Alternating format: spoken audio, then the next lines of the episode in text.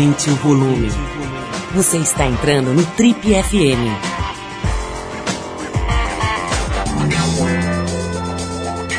Oi, eu sou o Paulo Lima e a gente está começando mais um Trip FM, o talk show da revista Trip. São 33 anos de entrevistas, reflexão e boa música. Nosso convidado de hoje é um dos pilares e uma das figuras mais respeitadas do cenário do rap nacional. E mais do que apenas um pioneiro desse estilo no país, ele é um dos maiores responsáveis por tirar a cultura hip hop do circuito alternativo e levá-la para um público mais amplo e diverso. Cria da Zona Sul paulistana, ele começou sua trajetória como dançarino de break. Em 86, no ano da fundação da Trip, ele conheceu um tal de DJ Humberto, com quem firmou uma parceria que ao longo de 15 anos rendeu seis discos e emplacou diversos hits. No ano 2000, iniciou sua trajetória como apresentador de televisão no comando do programa Yo MTV Raps. Em 2009, migrou para a Cultura, onde esteve à frente do Manos e Minas. Entre 2010 e 2016, foi um dos apresentadores do programa A Liga, na TV Bandeirantes. E em 2017, colocou seu casamento à prova no reality show Power Couple, lá na TV Record. A conversa hoje aqui no Triple FM é com Altair Gonçalves, mais conhecido como Taíde, que fazia dupla com o DJ 1, né? Eu falei aqui um tal de DJ Humberto, pô, outra figura fundamental aí na história do rap nacional e que lançou agora no ano passado o excelente disco Vamos que Vamos, que o som não pode parar. E também o livro Taíde Mandando a Letra. Taíde, antes de mais nada, é um prazer te receber novamente aqui no estúdio do Triple FM. Acho que a gente, a última vez que falou, cara, você não tinha nem nascido ainda, a Maia, sua filha maravilhosa que está aqui com a gente, dando o, o, a graça da presença dela aqui nos estúdios. Faz muito tempo que a gente não se vê e você continua igualzinho. Seja bem-vindo às nossas, às nossas suntuosas instalações. Tá ah, eu que agradeço mais uma vez, é uma honra e um privilégio. Aê. Depois de tanto tempo, né? Para você ver, a gente tinha conversado ainda não tinha a Maia, mas a Maia agora está aqui. É uma realidade. é uma realidade. E tem uma outra que é mais nova ainda que é a Ana Cristina, que está com 5 anos. Você tem uma mais velha também. E a mais velha vai que é a Tamires. que ela vai chegar na sua casa e vai te bater. e é a maior, né? Então tem que tomar cuidado. é a Tamires, que tem 23, 23 anos. Tá difícil essa, essa introdução aqui, cara, falando um pouco da tua história, mas tem muita coisa, né? Quer dizer, você sai do, da coisa da dança, né? Do dançarino de break. O break, na verdade, uhum. é a raiz, né, cara, sim, dessa sim. coisa toda do rap. Né? Você era da turma lá do, do, da Estação São Bento, era isso? Isso, é a, a Backspin na verdade, o nome da, dessa, dessa, a gente chamava de gangue na época, hoje é chamada de equipe de dança, de crews, como a galera gosta de chamar. É, a gente começou dançando mesmo na, na, na Zona Sul de, de São Paulo. A gente conseguiu juntar uma rapaziada de uma outra equipe, que eu não vou lembrar agora o nome, mas até o final eu lembro, e fundamos a Backspin. Mas você, você foi um dos caras também da, daquela, daqueles encontros na Estação São Bento, Sim, foi? com certeza, sem dúvida nenhuma. A Estação São Bento foi nasceu uma necessidade que a gente tinha de encontrar um novo lugar para a gente dançar, já que estava sendo proibido dançar no centro da cidade, usar um, um, uma, um lugar público para a gente poder se manifestar artisticamente e não podia. Então o que, que aconteceu? O desespero, né? Fomos procurar o lugar até que o João Break conseguiu achar um espaço perfeito na, na estação São Bento do metrô. Taide, é uma perguntinha aqui que nem está muito no meu script aqui, mas eu quero fazer, cara. Os gêmeos, né? Uhum. Os grandes artistas, né? Da, da do, do, do, grafite, enfim, artistas de uma maneira geral, artistas plásticos geniais, né? Reconhecidos no mundo inteiro. Eles também iam nessa reunião, nessas reuniões de São Bento. Você lembra deles lá, não?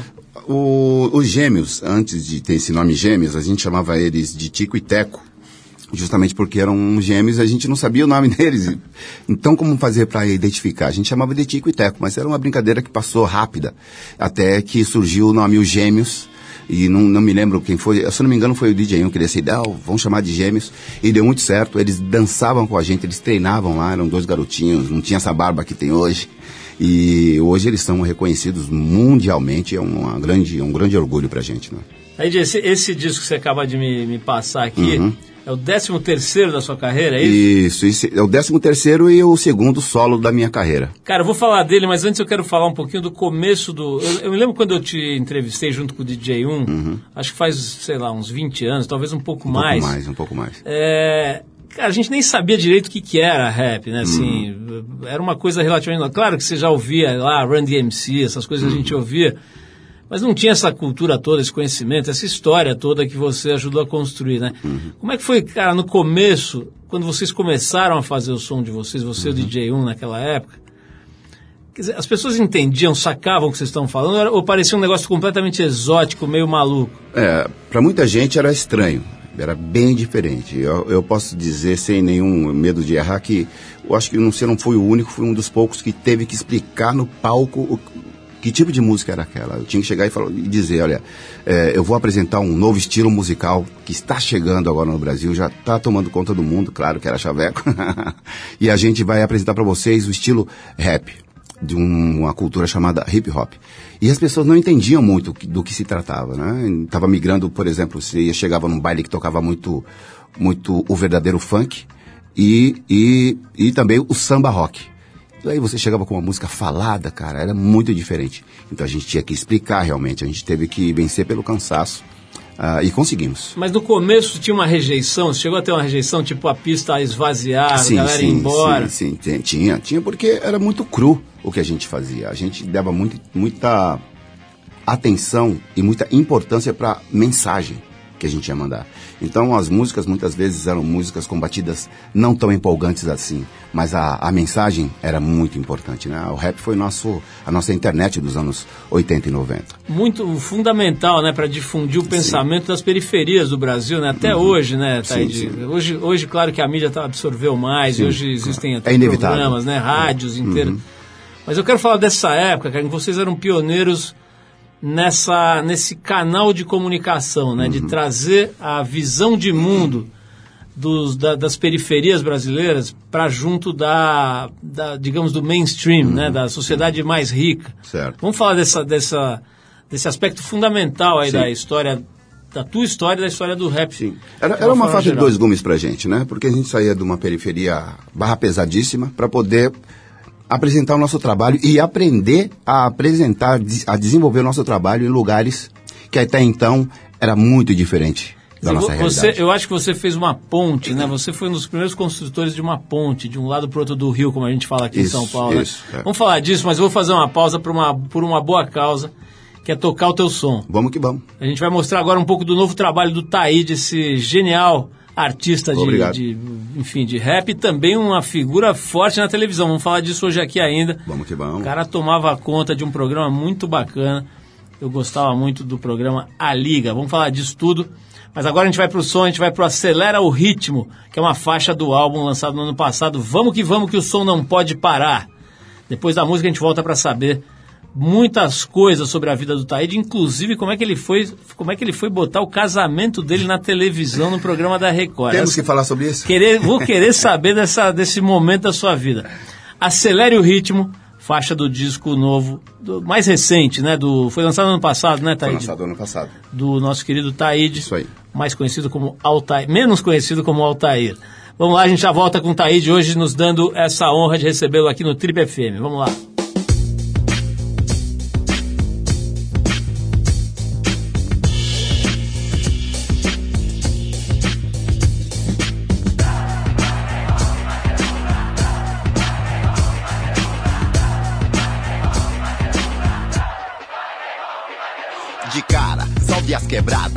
A correria, todo dia a cidade não para, mas é cara. Os olhos da cara provoca feridas. Um preço muito alto, muitos pagam com a vida. Atual política, conjuntura crítica, situação é rústica. Pobre é estatística, por isso a gente luta. A luta é pela vida, a vida é uma luta, nossa chance é única. Caminho nítido, acelera o ritmo. Fica no corre sempre.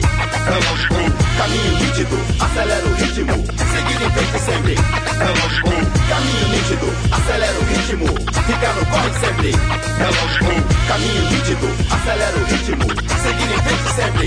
Hello Nacional esqueceu o que é moral. Trata como marginal contingente eleitoral. Lidera a audiência, visão internacional. Mostra todo o despreparo da força policial. Uniforme oficial, como já vimos antes. Trata como marginal a força estudante. Caminho nítido, acelera o ritmo. Estado mórbido, lógico, crítico Vejo o Senado e não me agrado com aquele quadro, teto de vidro com telhado todo retalhado. Meu sangue sobe, minha mente entra em ação. Minha cabeça não devolve ele pro coração, nem quando seca. Breca minha pulsação. Segue correndo em minhas veias, indignação. E nessa dança quem dança é a população. Minha vida é um beat, minha rima é um break de chão. Caminho nítido, acelera o ritmo. Ficar no corre sempre. É lógico. Caminho nítido, acelera o ritmo. Seguir em frente sempre. É lógico. Caminho nítido, acelera o ritmo. Ficar no corre sempre. É lógico. Caminho nítido, acelera o ritmo. Seguir em frente sempre. É lógico.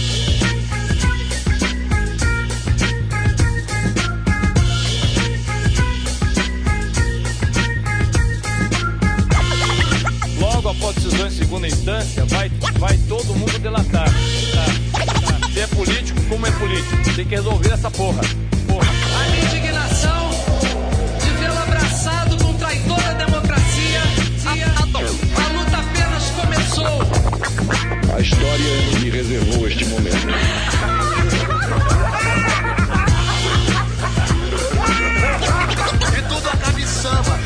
Caminho nítido, acelera o ritmo. Ficar no corre sempre. É. Caminho nítido, acelera o ritmo.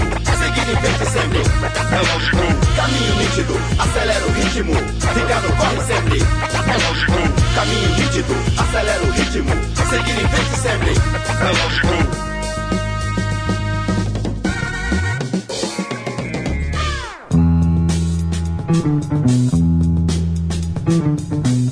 Legal, pessoal, estamos de volta. Esse é o Trip FM, hoje recebendo essa grande lenda viva do rap brasileiro, o grande Taíde. Taíde é super conhecido não só pelo trabalho consistente, longevo na música, né? Lançou agora o, o- esse CD maravilhoso aqui, chama-se Vamos que Vamos, que o som não pode parar. Taíde, é, cara, eu tava falando aqui antes da gente parar para ouvir o teu som, sobre essa, a importância, cara, desse trabalho que você e outras figuras eh, fizeram ao longo das últimas décadas, de fazer uma ponte entre o que a gente chama aqui em São Paulo, né, dos dois lados do rio, né? Quer dizer, vamos dizer assim, a- a- o lado rico e o lado pobre da cidade, para ser bem objetivo e, e- e sair dos eufemismos, né? E você, cara, fez isso e faz isso com- de uma forma que eu considero muito importante, que é de uma forma mais sofisticada, mais requintada, sem aquela amarra, né, cara? Por mais que você venha de um lugar que, como você acabou de falar, é super barra pesada mesmo, você nunca veio com um ressentimento, com uma coisa de marra, de raiva, de ódio no coração, como dizem agora, né? É, às vezes o discurso era duro, às vezes tinha críticas, às vezes tinha embates, mas nunca teve essa coisa que agora está exacerbada aqui no Brasil, que é esse ódio, né, cara, entre as Intolerância pessoas. total. Intolerância total. De onde vem isso, cara? Como é que foi a tua, tua educação, por exemplo? Seus pais eram, eram é, de que forma eles te educaram? Fala um pouquinho assim, de onde vem essa tua inteligência emocional aí, de saber se colocar? É, eu tenho certeza absoluta que essa educação eu consegui, esse jeito de ser eu consegui porque fui criado pela minha avó. E a mulher ela é sempre mais carinhosa, ela sempre, ela não vê simplesmente o que você fez, ela observa o que você fez, mas te ensina a fazer melhor futuramente. Ela te prepara para o mundo, né? O homem muitas vezes, o pai principalmente muitas vezes ele quer que o filho seja como ele, né? Marrudão, aquele negócio todo. E a mulher, ela sempre ensina você a ser melhor. E essa herança a minha avó deixou para mim. Dona Alcídia Martins. Era barra pesada, era casca grossa, mas uma mulher de um grande coração. E me ensinou que aonde eu tivesse, eu, te- eu teria que respeitar as pessoas.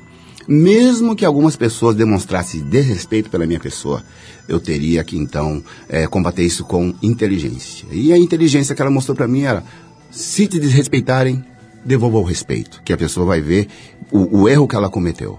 E aí você vai conseguir agregar muito mais pessoas do que eh, afastar as pessoas de você. É verdade. Agora, Thaís, você está falando uma coisa que me fez lembrar um papo que eu tive há muitos anos com a tia Dag, da casa do Zezinho. Ti- bom, a tia Dag tem uma, uma entidade super importante lá, lá na, na- na- área da- do Parque Regina ali, que é basicamente um centro de educação para crianças muito carentes, existe já há muito tempo. e tal.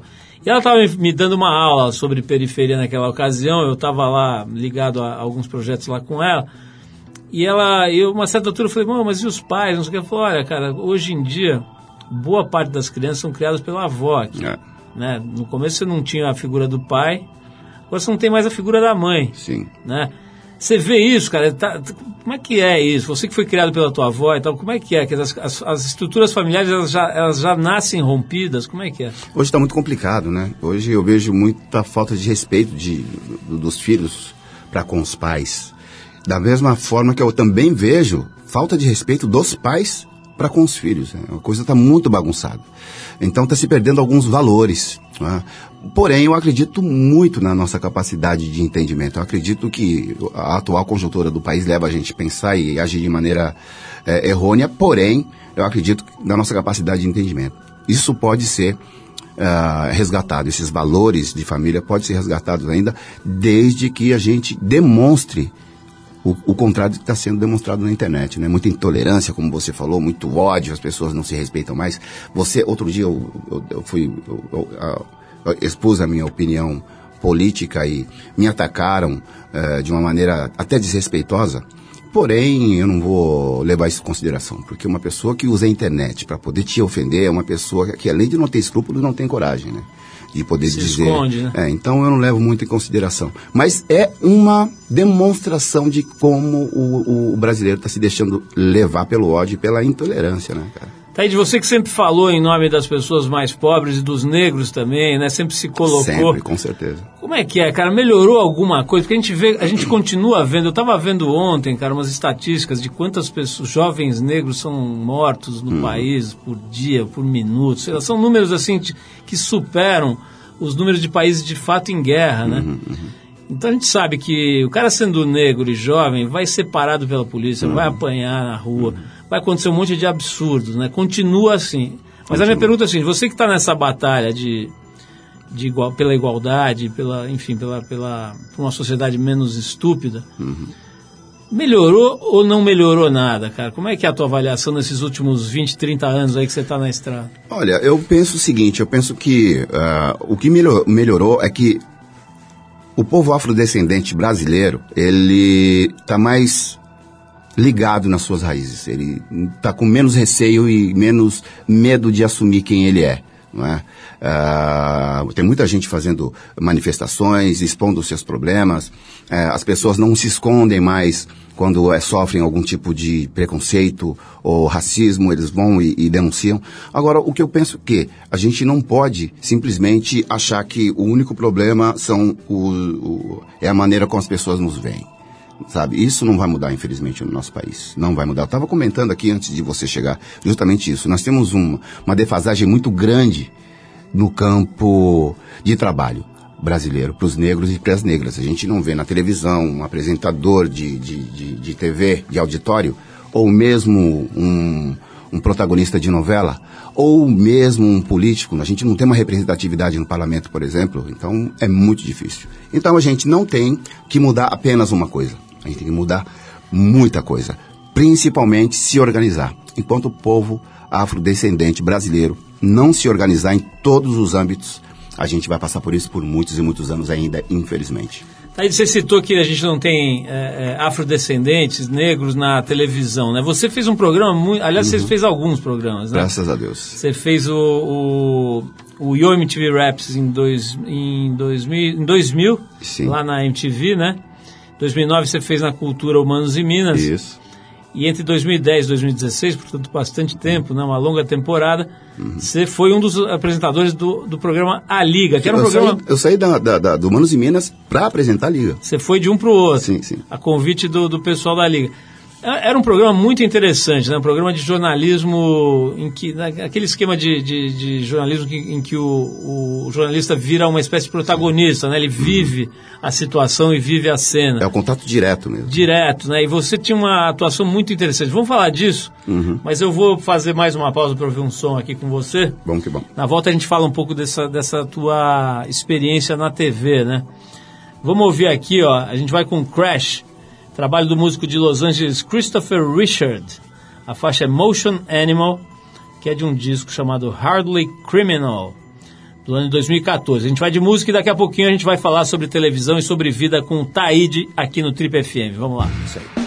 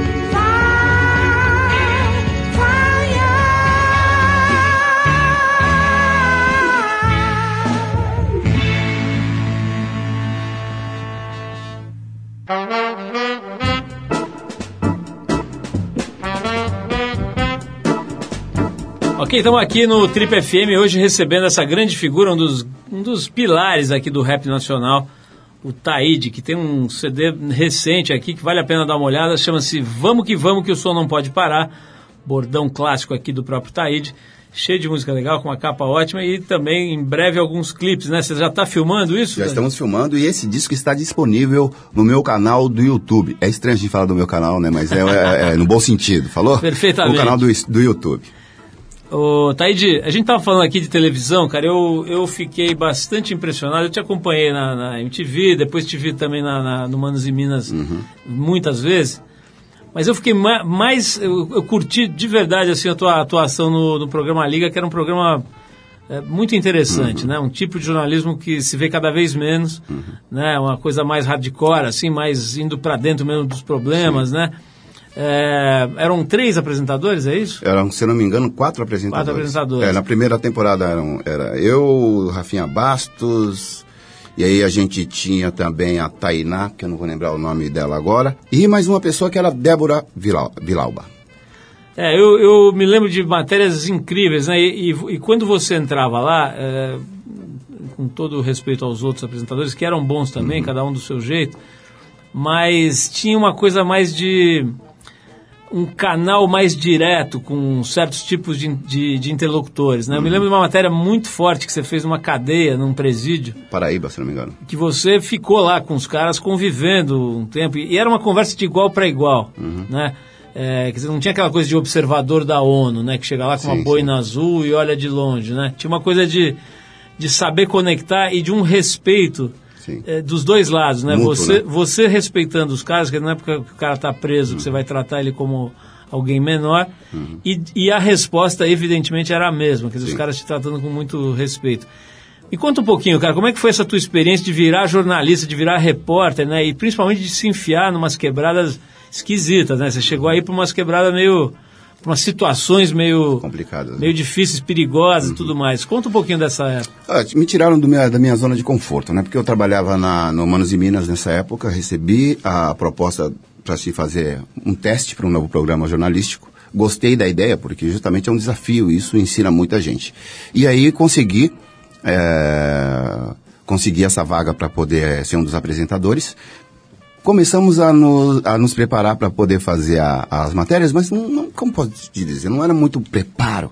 Porque no início eu ficava sabendo o que eu ia fazer quando eu chegava no local. ó, você vai gravar tal coisa, sabe como que é?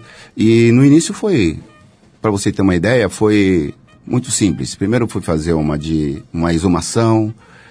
Cara, eu nem sei como eu consegui fazer. Eu sempre tive medo, sempre vou ter medo dessas coisas. Fui fazer uma. ser lixeiro por uma noite. É punk. A parada é louca demais, sabe? É muito corre pra lá e pra cá. Se corta a mão em vidro que tá quebrado. Inclusive, a partir desse, dessa matéria, eu comecei a dar muito mais valor e atenção ao lixo que eu jogo fora. E o que eu, eu- fui aprendendo com o tempo é que eh, eu não podia simplesmente chegar ali a gente chamava de personagem, e tratar o personagem apenas como um personagem. O personagem era uma pessoa, um ser humano, pai de família ou mãe de família, que estava passando por um problema e a gente ia relatar e retratar este problema. Eu acredito que o que me abriu as portas, porque todo mundo que eu ia entrevistar gostava de falar comigo e aceitava fazer matéria porque era comigo, justamente porque eu tratava as pessoas com muito respeito. Só dizia o que elas queriam dizer e não forçava para dizer nada que elas não queriam. O, Thaís, o, o Kylie J deu uma entrevista bem legal pra gente aqui recente. Kylie J é uma figura, é um grande ícone também. É, sem Meu amigo. dúvida. E ele falou uma coisa bem legal, que ele disse que o rap salvou muita, muita gente, muitos jovens Uhum. de uma geração da periferia que cresceu e cresce escutando letras que dizem coisas, por exemplo, como sou pobre, mas não sou fracassado. Aliás, isso acho que é um trecho de uma música, né? Da Uhum. É uma música minha chamada Desabafo de Homem Pobre. É, como é que é, cara? Eu, eu sei que antes de, do, do rap se fortalecer, as grandes referências na, na, na periferia, nas favelas, nas comunidades e tal, era o tráfico, né, cara? Eram, eram os, os caras que tinham grana, que tinham poder, que tinham uma arma na cinta, etc. O, o rap também, eh, acho que teve, teve também essa função, né? Além de virar uma, uma, uma voz muito potente, ele também teve essa função de criar um outro tipo de referência, né? De ídolo, de ícone, que eh, não ligado ao crime, né? Como é que é hoje, cara? Assim, na, na- na- nas quebradas por aí, o rap é a liderança mais forte, cara? É a, é a referência mais forte da molecada? Hoje nós temos uma, hoje nós temos com a chegada do funk, a gente tem uma alternativa também. Né? Tem muita gente ouvindo funk porque gosta da maneira como o funk diz o que diz, gosta muito da batida. Agora, o, o rap ainda continua sendo o grande farol que se tem dentro de uma comunidade, por, até porque eh, esse rap no Brasil nasceu quando a comunidade ainda era favela. Então a gente ainda continua falando aquela linguagem. Muita gente não entendeu eh, no início, né? Muita gente dizia que ainda pensam assim, que a gente ficava adorando o bandido e que a gente ficava colocando um bandido no pedestal. Não é nada disso. A gente estava falando para pessoas da mesma origem que a gente e que escolheram um caminho diferente do nosso, o que nós escolhemos. A gente tinha que usar uma linguagem, a gente tem que usar uma linguagem natural, uma linguagem local. Então, dessa forma, a gente chamou a atenção de muita gente que estava na dúvida em que caminho ia tomar para poder seguir, não o meu caminho, ou o caminho do Racionais, ou o caminho de DMV Bill, nada disso. Para seguir o seu próprio caminho de uma maneira mais positiva. E isso o rap brasileiro sempre vai fazer sempre vai fazer. A gente, eu tenho a noção de que tem que ter essa música rap festiva, de falar sobre coisas divertidas, isso é importante fazer, mas o rap brasileiro, a grande, a grande fundação desse tipo de música é as mensagens, são as mensagens positivas, as mensagens contundentes. Aí, vamos fazer mais uma pausa aqui pra gente ouvir música, vamos falar mais sobre rap, vamos, Vamos falar, falar sobre a tua história, teu livro também. É, agora a gente separou aqui um dos caras que pavimentaram o caminho pro surgimento do rap. A gente está falando do Gil Scott Heron. Gil Scott Heron. A música é Gil que fala Gil? Gil, Gil Scott Gil, Heron. né? Sim. Gil Scott Heron. A música que a gente ouve é a Lady Day and John Coltrane, do disco de 71 chamado Pieces of a Man. Vamos com um dos, vamos dizer, a voz do rap e na sequência Esse cara foi, o- ele, foi o cara que disse que a revolução não será não seria televisionada. É isso mesmo. Eu sempre falei Gil aqui, é o Gil, né? Vamos lá então, música do Gil Scott Heron, Lady Day and John Coltrane. A gente já volta com o Taíde hoje aqui no Trip FM.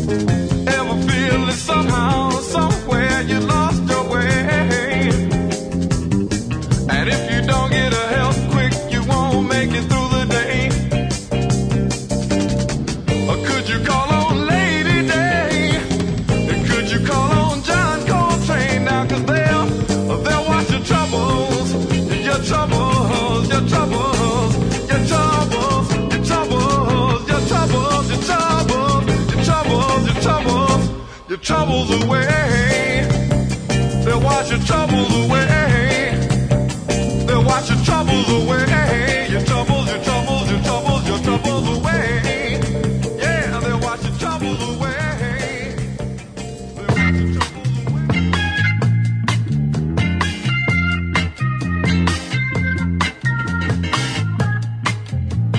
Ok, estamos de volta. Esse é o Trip FM, o programa de rádio da revista Trip.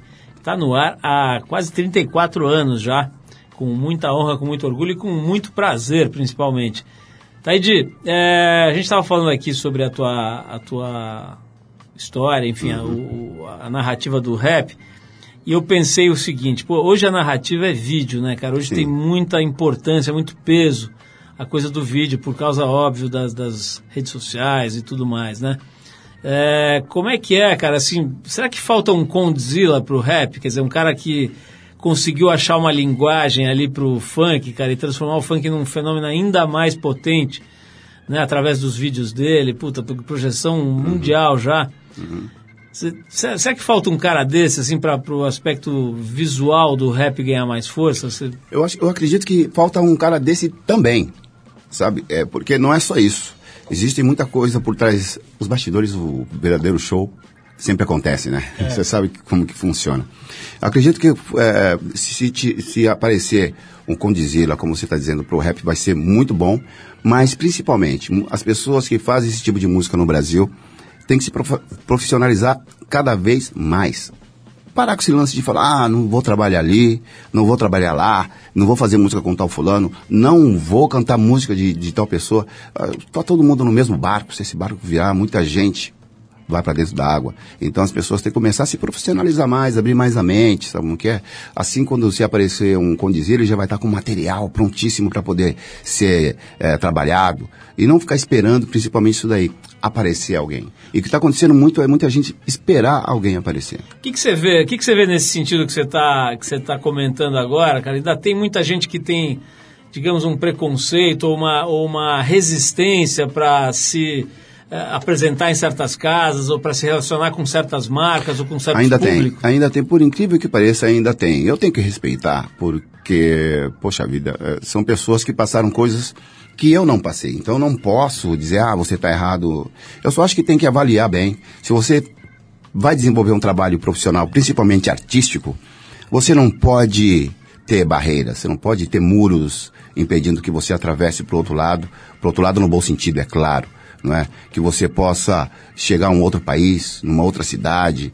Não, acho que você tem que abrir a sua mente, dizer o que você quer dizer, mas dizer para todas as pessoas, porque essa mensagem ela tem que chegar para todas as pessoas, até mesmo para aquelas pessoas que talvez você não goste, que você tem certo preconceito. Você- essas pessoas têm que ouvir sua mensagem também. Existe, existiu ou existe algum tipo de eh, crítica a você por ser um cara mais, digamos, democrático ou mais ligado em. Ma- ou que transita com mais facilidade por todos os mundos? Pois é, eu sinto uma certa resistência eh, pelo fato de eu ter trabalhado ou trabalhar na TV. Eh, muita gente acha que o rap não deve se envolver com isso, não deve ser assim, assado e tudo mais. Mas aí eu pergunto, como que ele conheceu aquele artista internacional que ele gosta tanto, né? Foi ouvindo no rádio, foi vendo o videoclipe, assistindo um filme, não importa o formato, ele teve a ajuda da mídia para poder conhecer esse artista que ele gosta tanto. Esse artista teve que gravar uma fita, teve que gravar um vinil, ou um CD, fazer um videoclipe ou participar de um filme, certo? Se não fosse dessa forma, talvez ele não não estaria agora com esse com o material desse artista em casa. Então existe muita resistência ainda, mas eles aceitam mais que os americanos façam isso do que nós brasileiros. Ô, Taíde, tem, tem, como é que tá hoje a cena do rap de uma maneira geral, cara? Tem mais união ou mais briga, cara? Mais treta? Treta tem em todos os âmbitos, né? Treta tem no, no samba, vai, tem no funk, tem na, na MPB, não seria diferente com rap, ainda mais com rap brasileiro. né? Ainda tem bastante. Mas agora o que eu estou achando muito, eh, muito legal é que eles estão se ligando, que a união é muito melhor do que a separação, do que as intrigas ou do que uma concorrência que não seja inteligente, né? E a concorrência que não é inteligência, é inteligente é aquela concorrência que você quer derrubar o seu adversário, não que você quer simplesmente chegar um pouco antes dele. Então essa essa concorrência de um querer derrubar o outro é uma inteligência, é uma concorrência muito burra e eu não faço parte disso não. Acho que o lugar que eu chego, o outro pode chegar também. Se ele chegar cinco minutos depois, melhor para mim, mas eu quero que ele chegue também. Taíde, é, vamos falar um pouquinho de dinheiro, cara. Como é que tá a questão da grana no mundo da música, né? A gente sabe que hoje o artista vive muito mais de show, né, do que de CD, né? Isso mudou muito, a distribuição da música mudou muito, né? Toda a questão do digital, etc. Você é um cara que está conseguindo ganhar dinheiro, cara, com a tua carreira, ou continua sendo muito difícil isso no Brasil? Olha, é difícil, sim. É difícil, porém eu tenho que. eh, eu sou muito mais um funcionário, do, um operário do hip hop brasileiro do que simplesmente um artista, sabe como que é? Porque eu encaro isso muito como um trabalho. Muitas pessoas eh, confundem, né? Pô, o cara tá famoso, o cara tá rico. Gente, é o seguinte: você aqui no Brasil, ou você trabalha ou você passa fome. Concorda comigo? Ou você corre atrás do seu objetivo, ou você não vai conseguir nada. E o que eu faço todo dia é isso daí.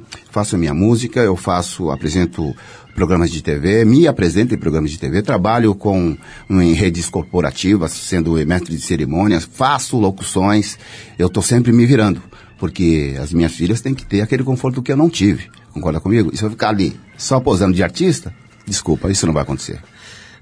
Como é que é esse, esse trabalho? Eu não sabia que você fazia esse trabalho de, no mundo corporativo, de MC e tal, de Certo. mestre de cerimônias. Eu Rola muito isso? Faço bastante locuções. Já fiz locuções para alguns bancos, já fiz locuções para algumas empresas, algumas marcas de carro. Mas eu não comprei nenhum carro desse, mas eu fiz e tá tudo certo. eu sempre eu uso esse meu instrumento, que é a minha voz, de uma maneira muito positiva e ampla. Eu não faço apenas o rap, eu uso também para fazer locuções e apresentações em empresas corporativas. Agora o momento que não pode esperar mais. Como é que você foi se enfiar num reality show de casal na TV Record? Eu pensei Taíde? que vocês estavam esquecendo O desse que, que aconteceu, cara? O seu, o seu coach, o seu, o seu empresário não te avisou que era fria? A minha coach, né?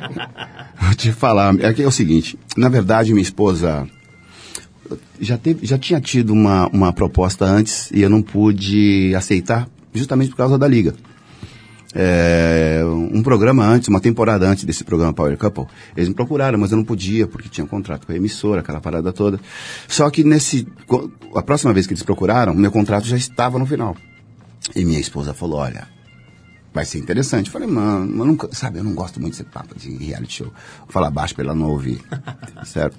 Eu não gosto muito dessa parada de reality show. Mas aí ela me convenceu, ela falou, olha, olha que mão na roda. Parecia minha mãe falando. A mão na roda. Você está lançando um disco, você está lançando um livro, e esse programa vai ser visto no país todo.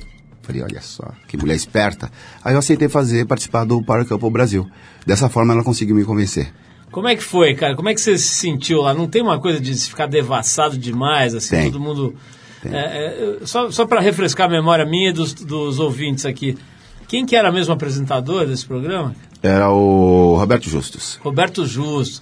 Como é que foi, cara, interagir com ele, com os outros casais? Teve muita treta? Você se sentiu meio ridículo em algum momento? É Sim, me senti ri- ridículo em vários momentos, porque quando você está na sua casa e tem uma certa discussão com a sua companheira, vocês resolvem ali, vocês dois, né? E aí tem gritaria, tem certas coisas que vocês falam.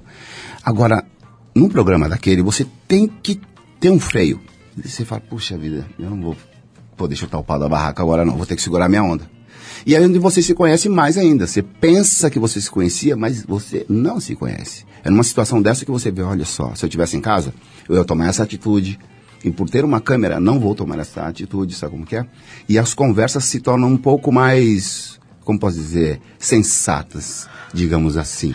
É? Sei. Porque as pessoas Rola um sempre, filtro, é, né? as pessoas sempre sabem que tem alguém ouvindo e vendo aquela situação. Mas olha, se eu falar pra você que eu quero participar de novo de um reality como esse, eu tô mentindo. Eu não quero. Taíde, quero te agradecer mais uma vez pela presença. Muito legal te rever. Eu agradeço. Muito legal esse papo. Quero voltar se for possível. Trazer o livro. Cara, você tem que voltar e que não seja daqui a 20 anos, Tomara, 25 anos, né? É, parabéns pelo trabalho, pelas suas filhas lindas aí, Obrigado. as três. E quero recomendar às pessoas que vão ao canal do YouTube do Taíde. É, o disco se chama Vamos Que Vamos, que o som não pode parar. É isso O cara aí. tá marrento aqui nessa capa, hein, cara? eu Tá tentei evitar, mas não consegui, cara. Tentei evitar, não consegui. Eu E- quero mandar, aproveitar e mandar um beijo pra minha esposa, Ana- P. Por favor. Que também é a minha produtora. E que quando ela viu, a, o- viu o convite pra vir aqui no programa, ela não pensou duas vezes. Falou, cara, você tem que ir. Eu falei, eu sei, mas já conheço esse programa há tanto tempo. Mas agora você tem que ir. É agora que você tem que ir. Vou mandar um abraço pro, pra alguém que gosta muito do seu trabalho também, que é o meu querido Arthur Veríssimo, deve estar ouvindo Arthur a gente. Veríssimo, grande Arthur. Deve estar Arthur. ouvindo a gente aí, deve estar falando, poxa, o meu querido Taíde. Abraço aí, irmão. Que maravilha. Ô, Taíde, é, então a gente vai fechar aqui o papo com você, cara.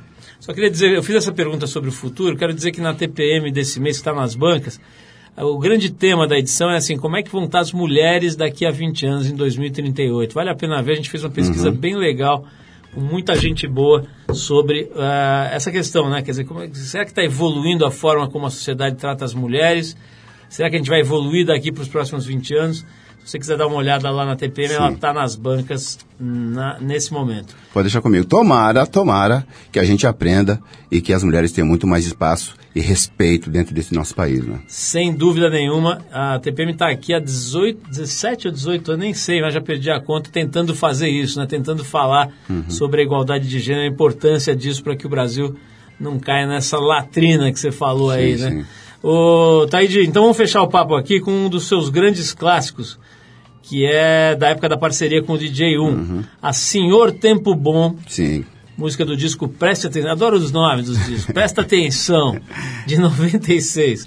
Aí de brigadíssimo, maior prazer te rever, você é um grande artista, um grande, um grande é, é, personagem aí dessa ponte, né, cara, que é fundamental Sim. Que seja fortalecida, estruturada essa ponte entre é, os dois lados da sociedade, se é que a gente pode dividir né, em dois lados, mas enfim, essa- essas culturas que na verdade são uma só e que precisam dessas pontes como as que você faz. Vamos ouvir então essa tua música, Senhor Tempo Bom. Obrigado, Taíde. Eu agradeço. Esse programa é muito importante, é um veículo de comunicação muito importante pra gente. Obrigado, Taíde. Valeu, mano.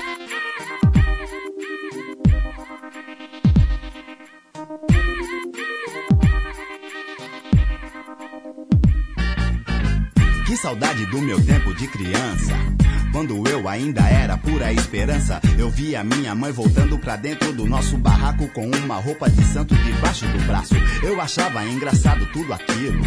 Mas já respeitava o barulho do atabaque. E não sei se você sabe a força poderosa que tem na mão de quem toca. Um toque caprichado, o santo gosta. Então me preparava pra seguir o meu caminho, protegido por meus ancestrais. Antigamente o samba rock, black power soul, assim como o hip hop, era o nosso som. A transa negra é quem rolava as bolachas. Curtição do pedaço era o La Croatia. Eu era pequeno e já filmava o movimento ao meu redor. Coreografias sabia de cor e fui crescendo rodeado pela cultura afro-brasileira. Também sei que já fiz muita besteira, mas nunca me desliguei das minhas raízes. Estou sempre junto dos blacks que ainda existem. Me lembro muito bem, o sonho, o passinho marcado eram mostrados por quem entende do assunto. E lá estavam Nino Brown e Nelson Triunfo, juntamente com uma franquicia. Que maravilha!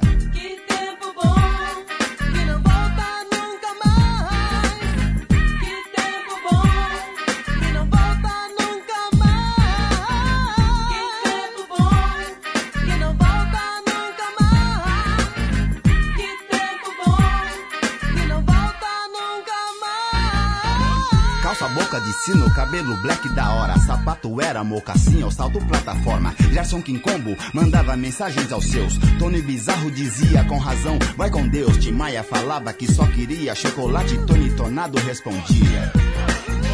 Lady Zu avisava, a noite vai chegar. E com Totó inventou o samba soul. Jorge Ben entregava com Cosa Nostra e ainda tinha o toque dos originais. Falador, passa mal, rapaz. Saudosa maloca, maloca querida, faz parte dos dias tristes e felizes da nossa vida. Grandes festas no Palmeiras como a Chic Show. Zimbabwe e Black Mad eram company soul. E nos 80 comecei a frequentar alguns bares. Ouvia comentários de lugares. Clube da Cidade, Guilherme Jorge, Clube Holmes, Roller Superstar, Jabaquarinha, Sasquatch, como é bom lembrar. Agradeço a Deus por permitir que nos anos 70 eu pudesse assistir Vila Sésamo, numa década cheia de emoção. Uri Geller entortando garfos na televisão. Dez anos de swing e magia que começou com o Brasil sendo tricampeão.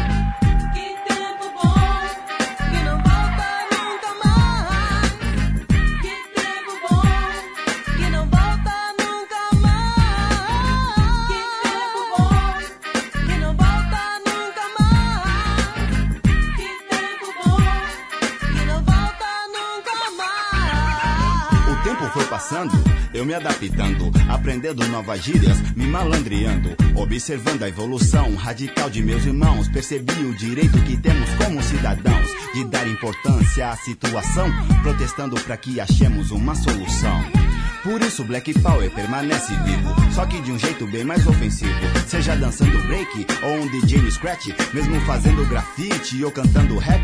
Lembra do função que com gilete no bolso tirava o couro do banco do busão, uma tremenda posição e fazia na calça a famosa pizza.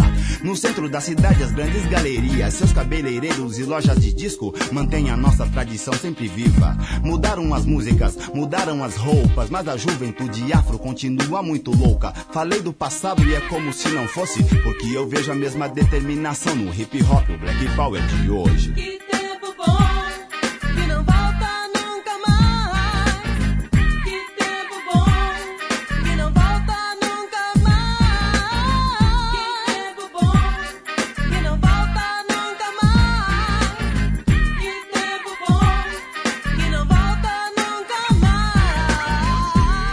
Essa a nossa homenagem a todos aqueles que fizeram parte ou curtiram o Black Power. Os Carlos, África São Paulo, Ademir Fórmula 1, Cascata, Circuit Power, Bossa 1, Super Som 2000, Transa Funk, Princesa Negra, Cashbox, Musicalia, Galote, Black News, Alcir Black Power e a tantos outros. Obrigado pela inspiração.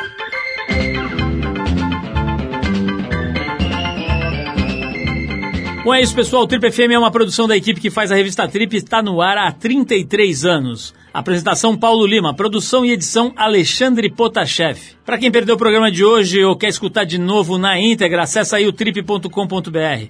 Lá você vai encontrar um arquivo com centenas de entrevistas feitas por aqui nos últimos 15 anos.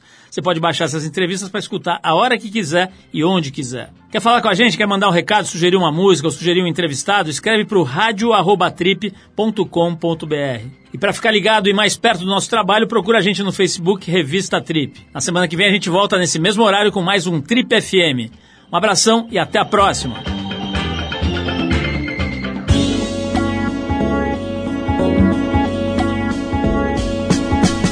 Você ouviu Trip FM.